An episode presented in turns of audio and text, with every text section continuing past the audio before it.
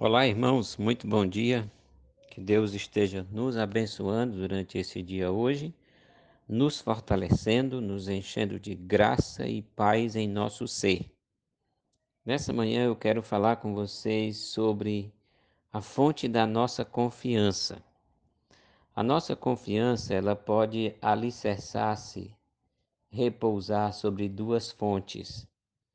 E a partir do momento que ela repousa sobre uma ou outra, nós podemos estar bem ou nós podemos estar mal. O profeta Jeremias, no capítulo 17, a partir do versículo 5 até chegar ao versículo 8, e eu quero ler esse texto em duas versões diferentes, ele diz, na versão atualizada: Assim diz o Senhor: Maldito o homem que confia no homem faz da carne mortal o seu braço e aparta o seu coração do Senhor. Porque será como um arbusto solitário no deserto, e não verá quando vier o bem, antes morará nos lugares secos do deserto, na terra salgada e inabitável. Bendito o homem que confia no Senhor e cuja esperança é o Senhor, porque ele é como árvore plantada junto às águas, que estende as suas raízes para o ribeiro e não receia quando vem o calor, mas a sua folha fica verde, e no ano de sequidão não se perturba e nem deixa de dar fruto. Agora eu quero ler na versão King James. O mesmo texto diz o seguinte: Assim diz Yahvé: Maldito é o homem que confia no homem, que faz da humanidade mortal a sua força e motivação mas cujo coração se afasta do Senhor.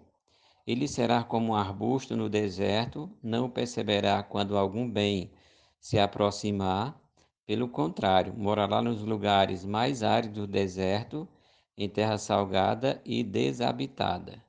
Mas bendito é o homem cuja confiança está totalmente depositada em Yahvé, cuja fé está no Senhor. Ele será como a árvore plantada junto às boas águas e que estende as suas raízes para o ribeiro.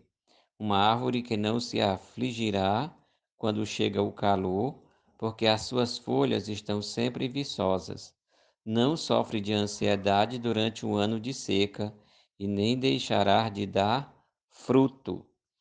Confiança pode ser depositada no homem ou confiança pode ser depositada em Deus.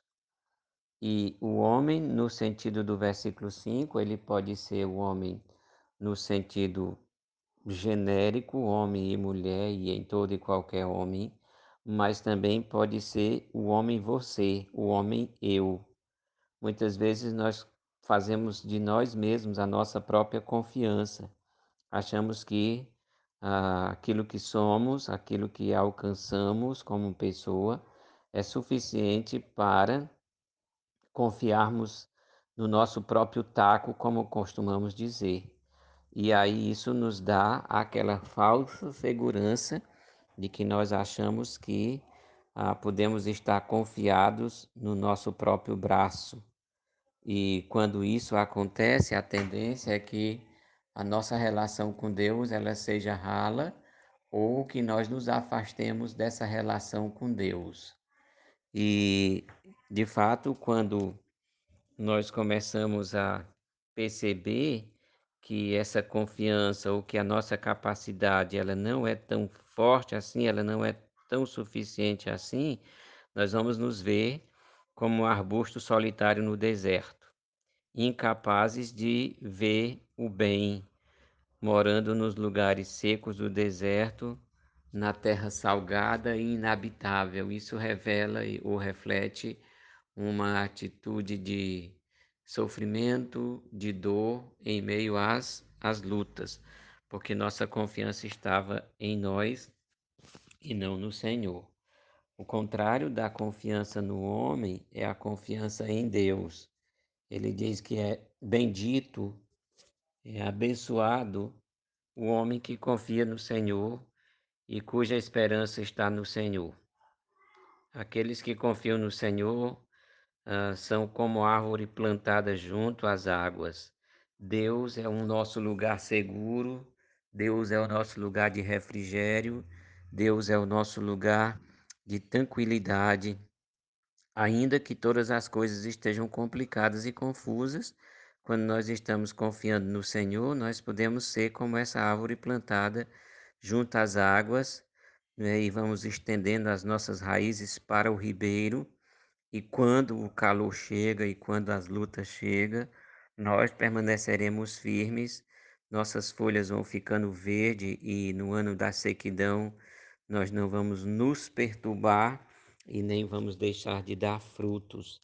A versão King James diz ah, que ele é como um arbusto, aliás, que ele é como uma árvore plantada junto às boas águas e que estende as suas raízes para o ribeiro. Uma árvore que não se afligirá quando chegar o calor, porque as suas folhas estão sempre viçosas e não sofre de ansiedade durante o ano da seca e nem deixará de dar fruto. É interessante, irmãos, que o ano da seca chega. E isso não necessariamente tem que ser ah, do ponto de vista da falta de chuva, embora o texto trate disso, né? O texto trate de um ano de sequidão, um ano que não choveu.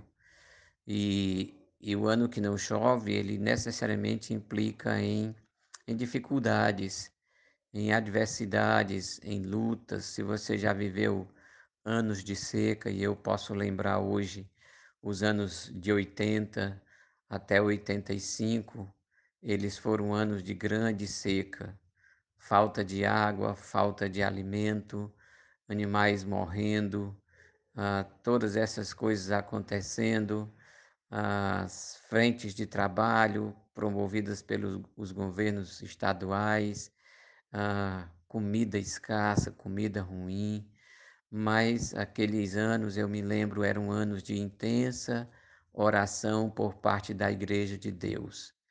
Me lembro que eu ainda era um jovem de 16 anos e eu me lembro às vezes que a Igreja do Senhor clamava e aquele era um tempo em que a igreja costumava orar de joelhos, que todo o povo de Deus, numa quarta-feira à noite, estava de joelhos orando, clamando ao Senhor pela misericórdia dele, confiando que ela iria chegar. Então, nos anos adversos, nos anos de grande seca, essa deve ser a nossa atitude. Joelhos no chão, intensa oração, confiança no Senhor. Porque as lutas que vêm, se eu confio em mim mesmo, se a minha esperança ela está em mim mesmo, eu vou me abater, eu vou definhar e eu preciso muito confiar no meu Deus. Você precisa muito confiar no seu Deus, acreditar no poder dele, ver a bondade dele no tempo passado ver a bondade dele no tempo presente, mesmo que o tempo esteja seco, mesmo que as, os dias estejam, estejam difíceis. Então, que nesse dia a minha confiança, a sua confiança esteja no Senhor e que nós possamos lutar com as nossas armas espirituais, joelho no chão, dependência plena do Senhor, pensamentos ah, de bondade, pensamentos de paz e não de mal porque o Senhor vai trazer o fim que Ele nos deseja. Deus abençoe a você e que você viva hoje intensamente para confiar no Senhor. Até amanhã e um forte abraço.